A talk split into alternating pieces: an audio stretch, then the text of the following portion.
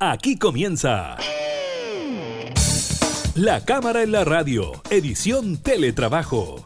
Una revisión de la agenda legislativa de las diputadas y diputados, con la conducción de la periodista Gabriela Núñez. Información, música y actualidad en La Cámara en la Radio, edición Teletrabajo, por Radio Cámara de Diputadas y Diputados de Chile.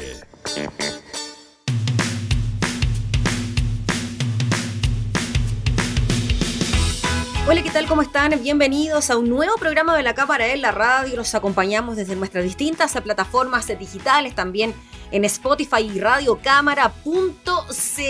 La Cámara en la Radio en teletrabajo junto a ustedes en estos momentos, claro, en que lo estamos pasando también eh, como país. Estaremos hablando de diversos eh, temas, el aumento en el número de contagios, también el nuevo récord en el número de personas fallecidas por COVID-19 en Chile. También estaremos hablando con la diputada Jimena Sandones sobre varios temas, por natal de emergencia, el polémico video que había subido el CERNAM, el Ministerio de la Mujer en las redes sociales por la violencia intrafamiliar y también estaremos hablando de esta Nueva modalidad a la hora de extender licencias médicas para las personas COVID eh, positivo, pero con síntomas leves. Se había dicho que se iba a reducir a 10 días. Finalmente hoy el ministro dice que esto se extiende a 14. Así que iniciamos de inmediato la cámara en la radio.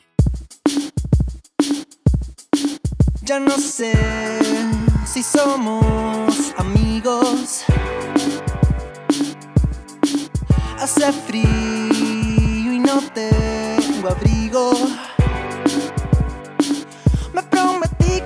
Te iba a esperar, que no podía más, no puedo más. A veces pienso que esto es humillar si no vas a apreciar que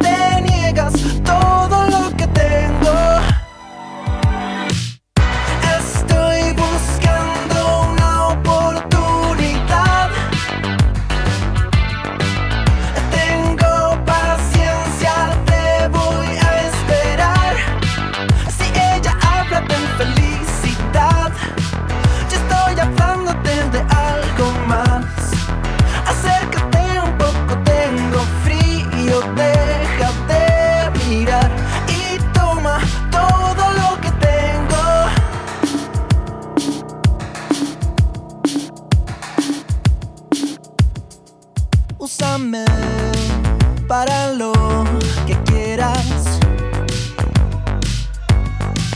Date cuenta que un cuerpo espera. Que tengo un límite y se va a quebrar. Lo poco y nada que nos queda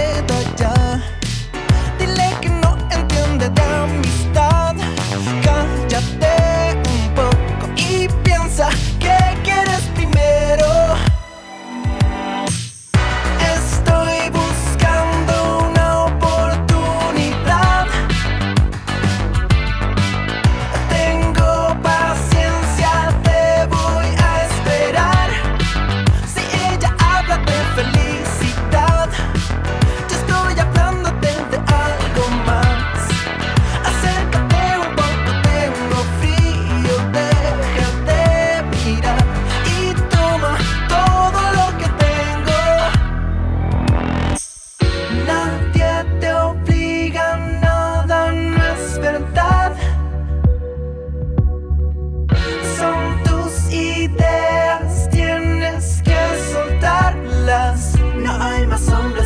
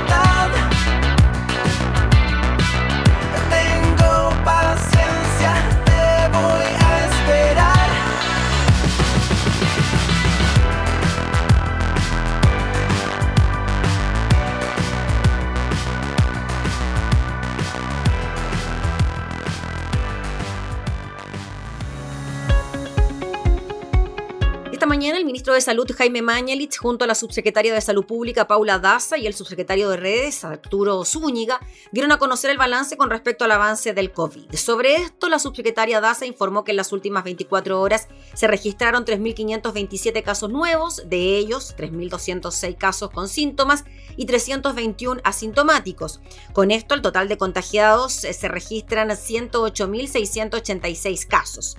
En cuanto a los fallecidos y mediante la nueva metodología que se introdujo durante esta semana se registraron 75 decesos asociados al COVID-19. Con esto, el total de fallecidos es de 1.288 personas asociadas a infección por coronavirus. El subsecretario Zúñiga informó que a la fecha hay 1.451 hospitalizados en unidades de cuidados intensivos y todavía hay 326 ventiladores disponibles, es lo que eh, dijeron entonces eh, frente a este nuevo balance entregado en el día de hoy, que da cuenta entonces de una baja en el número de contagiados, pero un aumento en el número de fallecidos.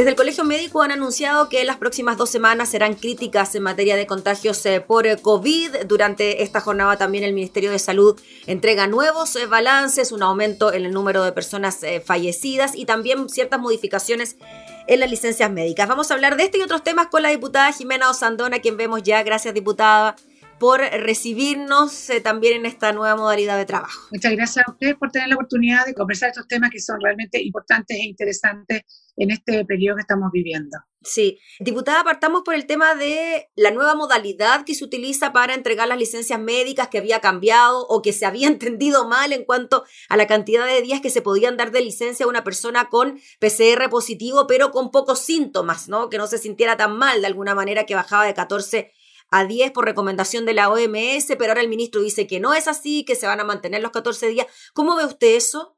Mira, yo me quedo con lo que ha dicho el ministro en este minuto. Yo no sé a qué se produce el cambio, pero me parece que un cambio muy importante y probablemente ha escuchado la mesa de expertos en Chile. Siento que es muy importante estar atento a lo que pasa afuera, pero la pregunta es si siempre le hemos hecho caso a la OMS. Acuérdense que hace un tiempo atrás eh, cuando nosotros empezamos con este tema, la nueva normalidad, el mismo director de la Organización Mundial de Salud dijo, créanme, lo que está por venir es mucho peor. Y nosotros en ese minuto hicimos un poco caso omiso. Así que me quedo con las palabras finales del ministro, donde volvemos. Es mejor ser exagerado que después estar lamentando vía. Y yo creo que es muy importante escuchar, ver lo que pasa más allá de la cordillera, pero también es muy importante también mirar a nuestra cultura, nuestra idiosincrasia, eh, nuestro Chile, al cual queremos tanto y ahí adaptarlo. Así que, te insisto, no quiero entrar en materia de juicio, los juicios los dejamos hasta hace poco rato porque ya hemos escuchado las palabras del ministro, quien ha explicado mejor o de alguna forma probablemente ha tenido conversaciones con eh, la mesa de expertos. Él también es un experto, hay que decirlo, ¿ah? él es, está en su especialidad también, así que es una persona que sabe lo que habla. Pero creo que ojalá seamos, mientras más exagerados, es preferible pasarse de esa raya que, de la otra. Además, lamentablemente empiezan las interpretaciones, que esto fue una presión de la ISAP para pagar menos. Mira, la verdad que el tema de la desconfianza en este país yo creo que es tanto más grave que el tema de la pandemia. Tenemos que hacer un trabajo importantísimo cuando esto termine con el, tema, el término de la cohesión social. Nadie confía de nadie y es muy difícil hacer política, hacer sociedad, hacer institucionalidad cuando existen estos niveles de desconfianza. Cada vez que se hace un anuncio, se le buscan las siete patas, porque ya no son la quinta pata al gato, sino que son siete patas al gato. Dios quiera vayamos terminando con esto, de alguna forma Chile pueda y, la, y las generaciones nuevas no vivan en este grado de confianza vivimos nosotros. Diputada Jimeno Sandón, y en, esa misma línea de lo que ocurre con los anuncios, con la desconfianza, con lo que se informa un día y lo que se vuelve a informar otro día, ¿qué le pareció lo que ocurrió con este video subido por el Servicio Nacional de la Mujer y Equidad de Género? Bueno, que relataba la historia de un caso de violencia intrafamiliar, un abuelo que de alguna manera se arrepentía de lo que había hecho con su señora y lamentaba ahora que su nieta fuese también víctima de la violencia y que después la misma ministra de la Mujer, Macarena Santelice, dijera que no estaba de acuerdo con el video, siendo que ella misma lo había retuiteado, etcétera. Mira, ese video la verdad es que nos llegó a todas, ¿ah? para que lo retuiteáramos como una red, ¿no es cierto?, para que esto partiera. Ahora, yo no voy a poner en duda las palabras de la ministra, porque inmediatamente Carola Plaza, que es una mujer que además es muy entera y una mujer que siempre es capaz de ponerle eh, el pecho a la bala, eh, salió a pedir disculpas y explicó cuál era el sentido de este video. Yo hice un video también explicando que a mí no me parecía que cuando el tema es tan potente, que estamos hablando de la violencia intrafamiliar, eh, cuando estamos hablando de la violencia contra la mujer, contra los niños, no se pueden dar comunicaciones que tengan doble interpretaciones, ¿ya? Y siempre, siempre, siempre aquí la víctima es la mujer. No puede quedar el hombre como víctima, porque este video da la sensación de que se está reivindicando a este señor, que es viejito, que camina con dificultad, que además pareciera ser una persona vulnerable. Entonces al final, uno al final queda con los alambres un poco pelados diciendo, bueno, ¿qué es lo que pretendía con esto? Porque en ningún caso tampoco durante el video le da consejo a la, a la nieta, porque claramente una persona podría, eh, o sea, arrepentía, porque sale más de lo grave de esto que yo lo veo mucho en la realidad, yo tengo 56 años, y al final los femicidios pasan a ser parte de un Excel, una plantilla, y la comunidad incluso, excepto las familias, terminan olvidando. Y el agresor termina dando vuelta, incluso mucha gente al final lo termina justificando. Y eso no lo podemos hacer nunca. ¿ah? Porque una persona que le quita la vida a otro, lo único que no podemos recuperar en esta vida es la vida. Entonces, no a todas aquellas publicaciones, no a, todos aquellos videos donde el mensaje debe ser potente y al final es mal interpretado porque se da para diferentes interpretaciones. Aquí siempre la mujer tiene que ser la víctima. Jamás se puede poner en duda eso porque la que termina muerta, agredida, golpeada, siempre es la mujer. Eh, diputada Jimena Sandón, ¿y por qué cree usted que se produce esta discordancia eh, o este tipo de campañas del Ministerio de la Mujer no son visadas a nivel central? La publica la directora, eh, la retuitea la ministra, pero después la ministra dice que no está de acuerdo con el video, se saca la campaña. ¿No hay algún tipo de concordancia a la hora de poder organizar estas campañas y distribuirlas a quienes les pueda llegar ampliamente, no? Mira, yo no sé lo que pasó internamente, pero primero de todo yo no voy a poner en duda la palabra de la ministra, una ministra que, que viene entrando, una ministra que al menos en las cosas que yo personalmente le pedí, nosotros escribimos una carta que hice que me la firmaran también mis, mis colegas diputados, la mayoría de RN, donde le pedíamos a ella que por favor introdujera en las cajas en las canastas que se están entregando hoy día, que es una forma importantísima de poder llegar a la gente, sobre todo más vulnerable, con un sticker que pidiera el WhatsApp, que pusiera el WhatsApp para que las mujeres pudieran denunciar y con una carta donde realmente explicara el tema de la mascarilla 19, eh, que también se malentendió. Si tú ves, las mascarillas COVID-19 se malentendieron porque la gente pensaba que tenía que ir a comprar una mascarilla y no entendió que era un código para pedir ayuda. Y, y, vimos que inmediatamente la ministra respondió y yo me imagino que hoy día estaba coordinándolo con el intendente. Así que me imagino que estas cosas no van a volver a pasar, probablemente se van, a ver, son servicios unidos claramente, pero que han tenido bastante eh, independencia también a lo largo ¿ah? de la historia. Acuérdense que eh, antiguamente era un servicio, el FENAMEG era servicio y después de alguna forma se creó el ministerio y es curioso que existan estas dos instituciones, porque lo lógico que sería, debería haber un ministerio y, una representación del ministerio en cada región del país. Ahí, eh, en, el término de la mujer, y sobre todo no solo eso, hay muchas otras instituciones que incluso vienen desde la primera dama, eh, Prodemo creo que también esa, que se, me puedo estar equivocando el nombre, pero en el fondo hay varias instituciones que se repiten, que hacen la misma pega. ¿ah? Y yo creo que ahí claramente tiene que tener una mayor coordinación, porque el tema es demasiado importante y aquí se vio una falencia, pero sabéis que yo me quedo con porque la otra posición sería seguir defendiendo, defendiendo lo indefendible. Y claramente somos seres humanos, todos nos podemos equivocar, se equivocaron, dieron la cara, bajaron el video y te aseguro que no va a volver a pasar. Mm. Diputada Jimena Sandón, otro tema relacionado con, bueno, quizás está mal decirlo, relacionado con las mujeres, porque es un tema que involucra a la familia, ¿no? El postnatal de emergencia. Son muchas las mamás que se le está acabando el postnatal, que dura cinco meses y medio, recordemos, y tienen que volver ahora a trabajar, siendo que las salas cunas están cerradas, las asesoras del hogar están imposibilitadas de ir a las comunas con cuarentena. ¿Qué más se puede hacer entonces? ¿Cómo ve usted esto? El gobierno todavía no da una respuesta apoyando la iniciativa, se ve en el Senado, en el Senado tampoco habría un apoyo transversal. ¿Cómo lo ve usted? Mira, yo voy a hablar desde lo personal. Eh, yo fui de las primeras personas, porque Marcelo Díaz fue la primera persona que propuso el tema y, e ingresó el primer proyecto. Después fue mutando, ¿no? Pero yo creo que hay que tener mucha empatía para entenderlo, ¿ya? Entendiendo que claramente es un, y roga gasto, y es por eso que hoy día se entiende que es un proyecto que no es, es inconstitucional, pero lo que estamos haciendo, eh, aunando fuerza, es de alguna forma hacer entender eh, no, no, yo sé que el gobierno lo entiende, no es que no lo entienda, pero que busque los recursos, que haga los cálculos y busque los recursos para ir en ayuda a esta situación que es tan lamentable, porque esto no es de mujeres vulnerables y no vulnerables, estos son mujeres que tienen que volver a su trabajo, que se le acabó por natal, que no tienen con quién dejar a sus niños, porque como bien dijiste tú, no hay quien las pueda ir a ayudar. Por otro lado, Hoy día todos, todos transversalmente tenemos una angustia increíble. Angustia por el futuro que viene, angustia por si nos vamos a enfermar, los que tenemos papás estamos angustiados por nuestras cosas.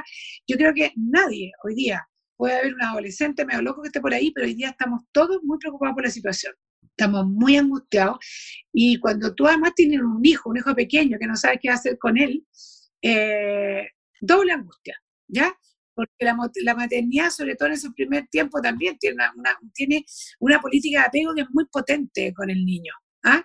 que es casi, es muy desgarrador cuando las mamás tienen que dejar a los niños. Es muy desgarrador. Y para el niño también es muy desgarrador.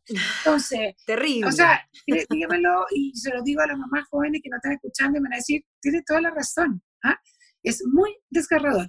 Entonces, estamos de alguna forma tratando de sensibilizar al gobierno para que realmente vea por dónde puede buscar, reasignar los recursos, porque sabemos que algo de recursos hay, porque hay un ítem, ¿no es cierto?, para esto, pero claramente no está considerado las mamás que terminaron. Siempre hay un porcentaje Además creo que un mensaje súper potente a la ciudadanía, si yo también estoy con la maternidad. ¿ah? Y hoy día estamos en este minuto discutiendo el tema de la protección de los niños. ¿ah? Y, y de verdad que si eso no es protección para los niños, ¿qué es lo que es?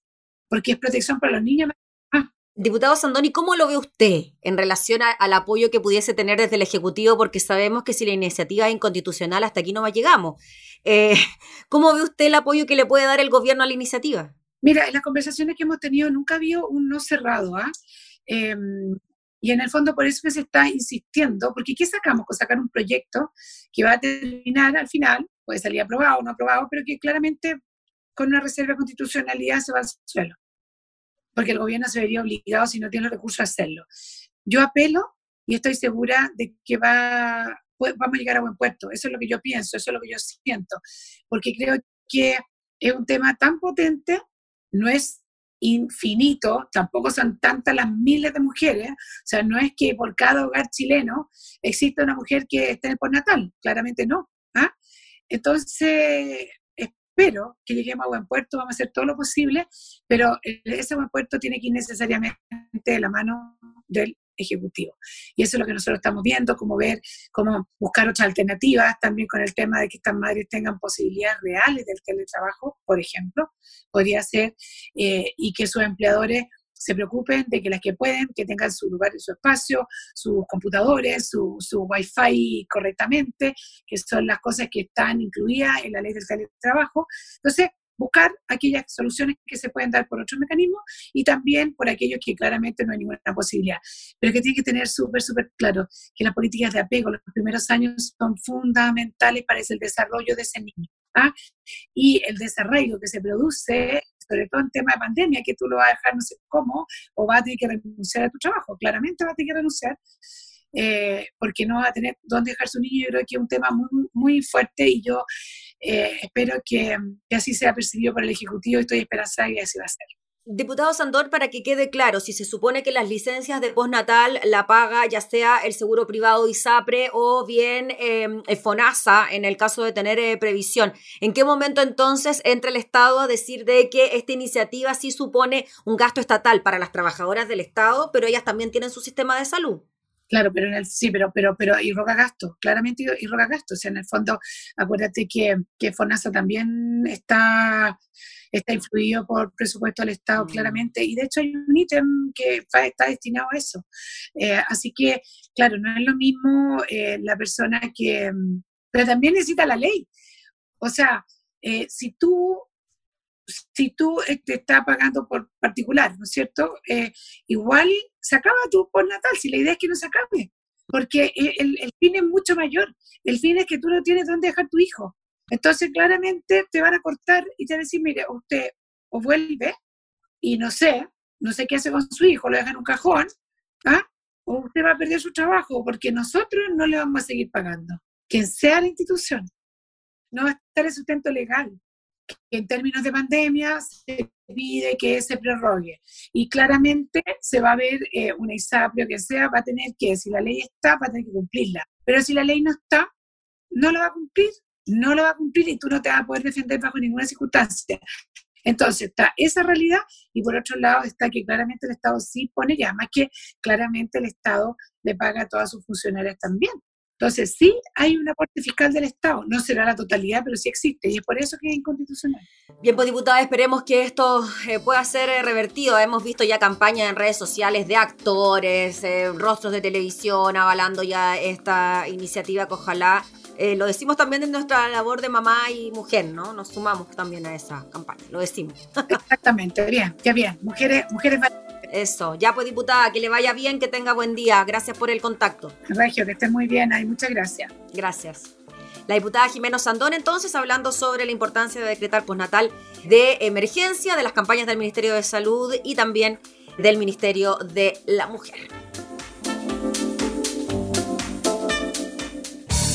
Estás escuchando La Cámara en la Radio, edición Teletrabajo, con la conducción de la periodista Gabriela Núñez.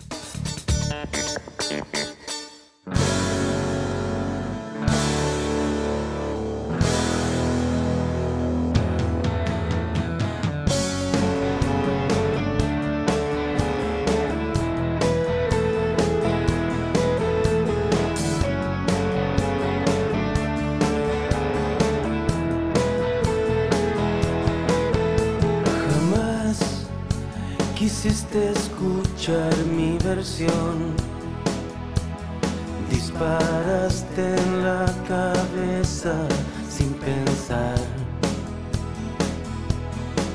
Y cuando te encontraste con tu soledad, te sabías mis canciones sin parar.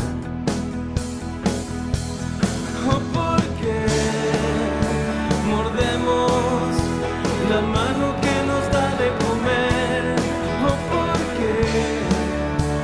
lo hacemos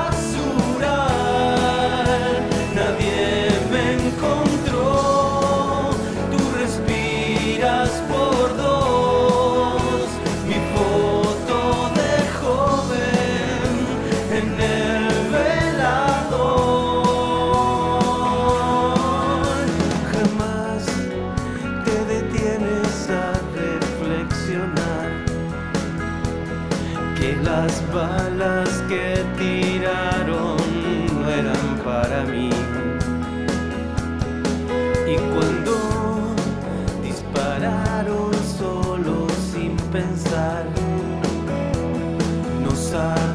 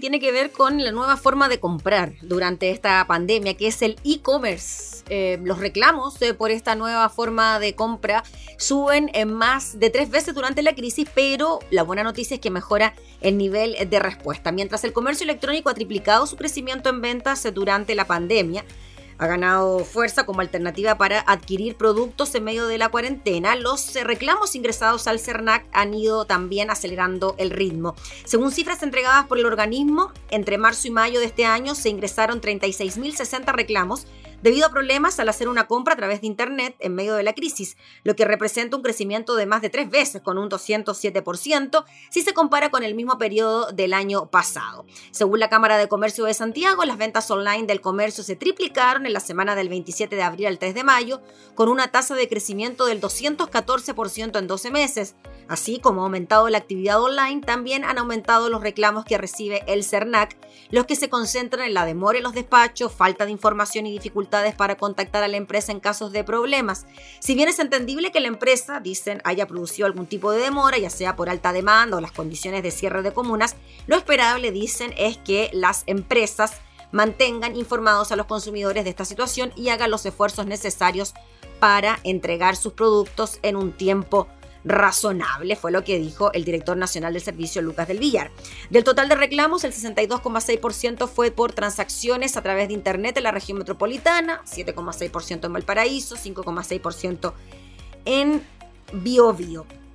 Entre las más de 33.000 quejas, en 2.351 casos el consumidor expone explícitamente que su problema está relacionado con la pandemia, por ejemplo, que el producto sufrió retrasos luego de decretarse cuarentena. De estos últimos, los que estuvieron ligados directamente al retail representaron un 48%. El ministro de Economía indicó también que en medio de la actual emergencia es importante que las empresas no se comprometan con fechas que no están seguras de que no pueden cumplir. De hecho, indicó que este actuar podría implicar una competencia desleal toda vez que un cliente puede elegir una empresa por sobre otra. Aún así, aseguró que las eh, firmas, algunas de ellas, han agilizado sus respuestas a estos problemas.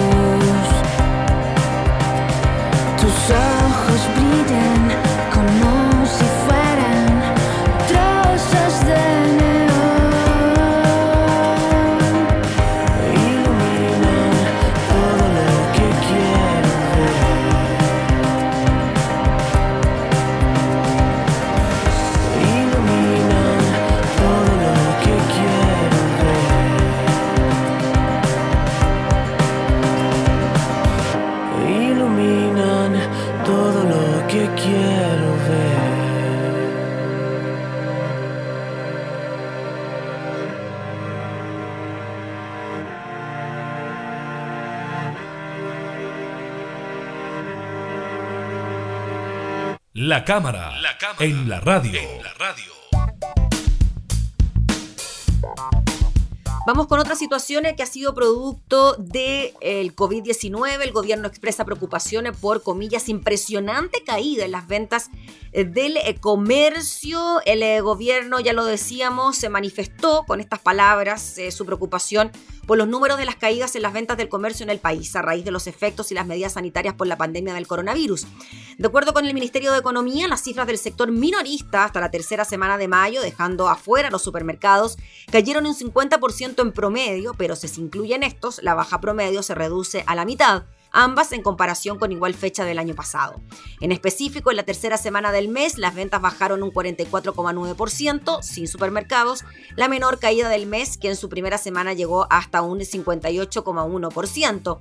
El ministro de Economía informó de esta caída promedio de 50% en las ventas del comercio durante mayo, sacando las ventas de los supermercados. Expuso que si lo comparamos con las mismas ventas del 2019 y vemos que existe una disminución progresiva, permanente en las ventas del comercio a nivel nacional y si vemos los resultados sin contar los supermercados, es realmente impresionante cómo ha bajado entre un 58 y casi un 45% de disminución.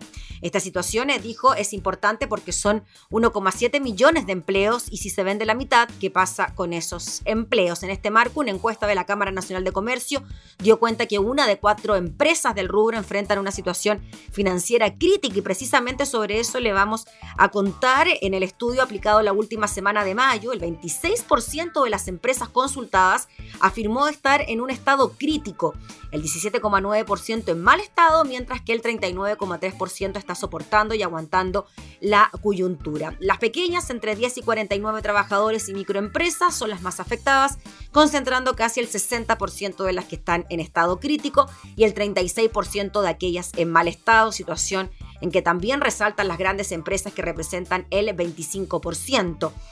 Ese pesimismo hay que vencerlo con un trabajo conjunto del gremio, con las autoridades, que pasa por un subsidio al desempleo y un plan de reconversión para permitir que nuestros empresarios puedan proyectarse a través de las plataformas electrónicas una vez que haya transcurrido la pandemia, fue lo que dijeron desde la Cámara Nacional de Comercio para revertir esta situación donde un cuarto de las empresas del comercio está en una situación financiera crítica.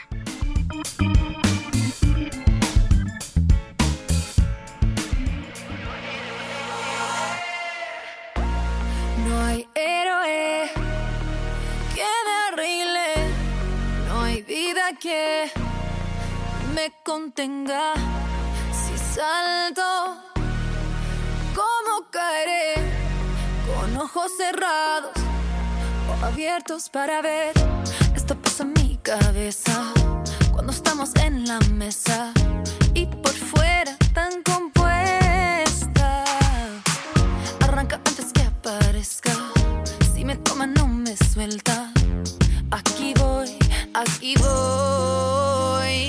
voy.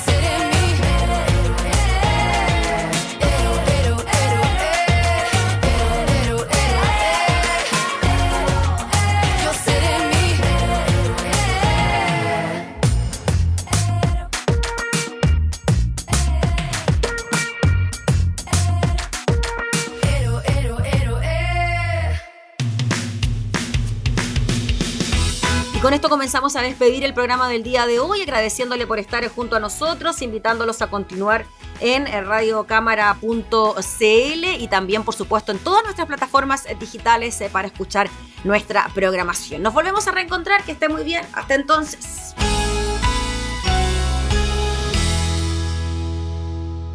Hemos presentado La Cámara en la Radio, edición Teletrabajo. Una revisión de la agenda legislativa de las diputadas y diputados, con la conducción de la periodista Gabriela Núñez. Información, música y actualidad en La Cámara en la Radio, edición Teletrabajo. En Radio Cámara de Diputadas y Diputados de Chile. Hoy más que nunca, acercando las leyes.